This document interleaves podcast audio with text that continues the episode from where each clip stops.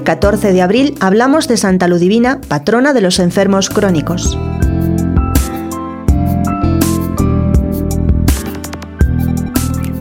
Ludivina nació en Holanda en 1380. A los 15 años se quedó paralítica al caerse en el hielo, partiéndose la columna vertebral cuando iba a patinar con sus amigos.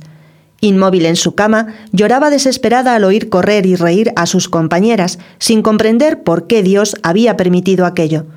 Pronto encontró respuesta en las palabras que le dijo el nuevo párroco que acababa de llegar, el padre Pot.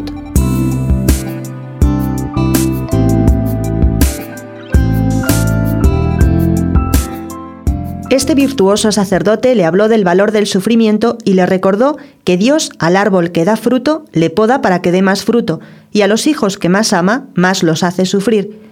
Le colocó enfrente de la cama un crucifijo, pidiéndole que de vez en cuando mirara a Jesús crucificado y se comparara con él, y pensara que si Cristo sufrió tanto, debe ser que el sufrimiento lleva a la santidad.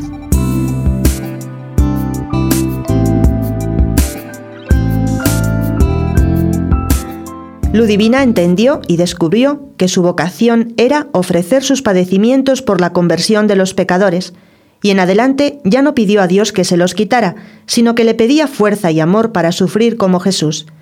La enfermedad fue invadiendo todo su cuerpo, una llaga le fue destrozando la piel, perdió la vista de un ojo y el otro se le volvió tan sensible a la luz que no soportaba ni siquiera el reflejo de la llama de una vela, estaba completamente paralizada y solamente podía mover un poco el brazo izquierdo.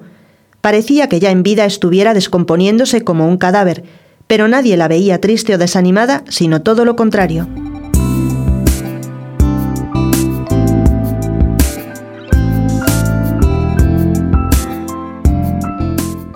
Decía la santa que la meditación de la pasión y muerte de Jesús y la Sagrada Comunión eran las dos fuentes que le concedían valor, alegría y paz.